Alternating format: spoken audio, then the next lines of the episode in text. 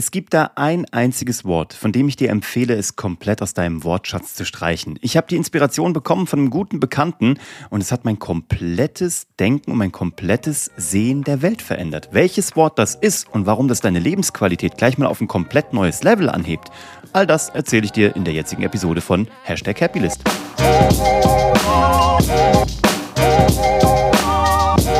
Herzlich willkommen bei Hashtag Happylist, der Podcast, der sich mittlerweile seit dreieinhalb Jahren darum kümmert, dass du alle deine Ziele auf deiner Glücksliste erreichst, beruflich und privat. Ich bin immer noch Uwe und ich freue mich, dass du dabei bist.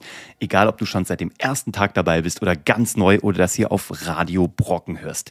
Das hier ist die erste offizielle neue Episode nach der Sommerpause.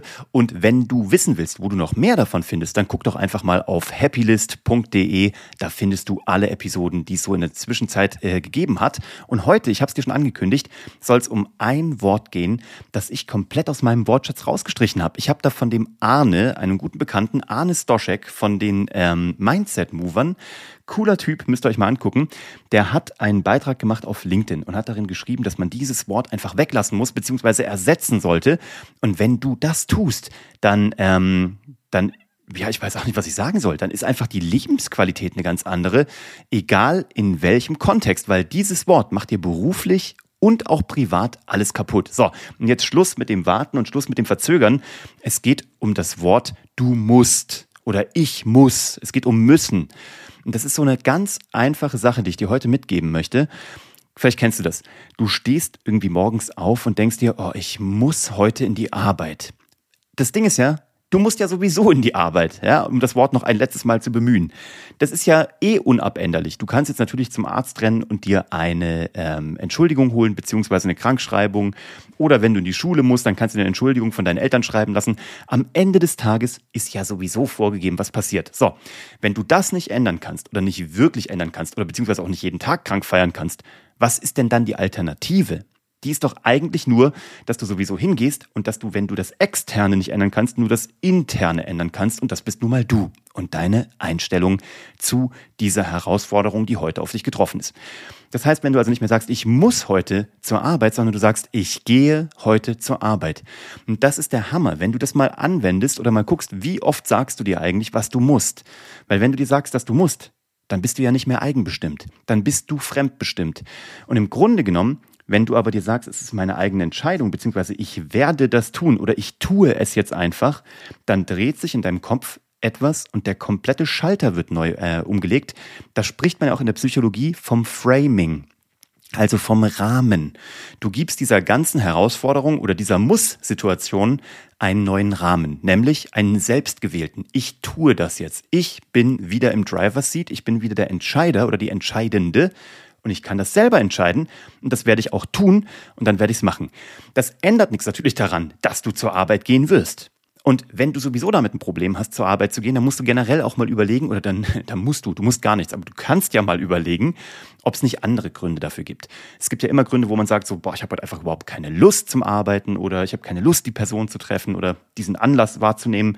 Aber das hat dann meistens auch andere Gründe. Manchmal ist es einfach so, da hat man keine Lust. Aber wenn das täglich so wäre und du dir immer wieder denkst, boah, ich muss, ich muss, ich muss, dann kann das auch ein kleines Alarmglöckchen in deinem Kopf sein, was dir sagt, hm, vielleicht bin ich gar nicht so glücklich dort, wo ich gerade bin. Vielleicht muss ich etwas ändern. Vielleicht kann ich etwas ändern und vielleicht ändere ich einfach was. Siehst du, und da, da merkst du schon, wie dieses Wörtchen muss, ich habe es gerade schon wieder verwendet, wie dieses Wörtchen eingeimpft ist, also wie das so im Kopf drin ist und wie wir uns dadurch automatisch auch in so eine Opferrolle begeben. Und eigentlich ist es ja so, immer wenn du nicht in der Kontrolle bist, immer wenn du in so einer Opferhaltung bist, dann ergeben sich schlechte Gefühle. Wenn du aber das Gefühl hast, ähm, ich kann die Welt so gestalten und ich kann sie so machen, wie ich möchte, dann kommst du automatisch da raus. So, und jetzt übertrag das mal auf alle Situationen. Ähm, auch in, in einer Beziehung oder mit deinen Kindern. Was gibst du denen weiter? Sagst du ihnen, du musst das machen oder wie, wie gibst du das weiter? Ich habe das mit Oskar, meinem Sohn, jetzt angefangen ihm zu erzählen, dass dieses Wort muss, ich muss noch Hausaufgaben machen. Nein, du musst nicht Hausaufgaben machen, du machst jetzt deine Hausaufgaben. Ähm, du musst dein Zimmer aufräumen. Das ergibt sofort ein, Gegen, ein Gegengefühl. Wenn ich sage, du musst es jetzt aufräumen, dann hat das Ganze sofort eine Antireaktion, weil Menschen einfach nicht gerne etwas müssen wollen. Verstehst du?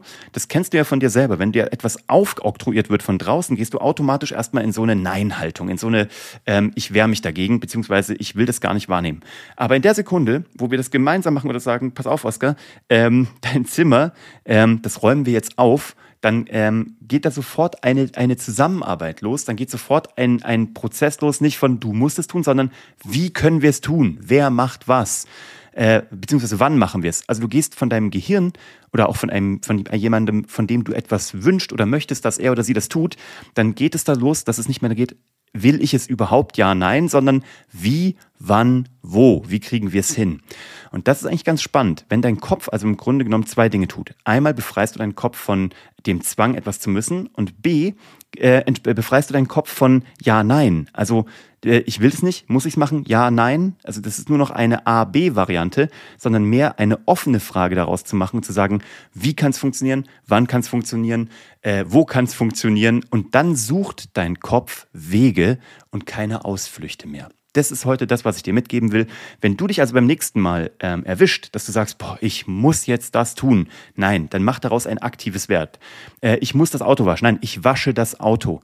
Ich muss noch äh, abspülen. Nein, ich werde jetzt abspülen oder die Spülmaschine einräumen. Seit ich in diesem Sommer wirklich mal darauf achte, wie oft ich mir erzähle, dass ich irgendwas müsste, da fällt es mir wie Schuppen von den Augen. Es ist schockierend, wie oft wir uns selber diese Message senden und das sagen.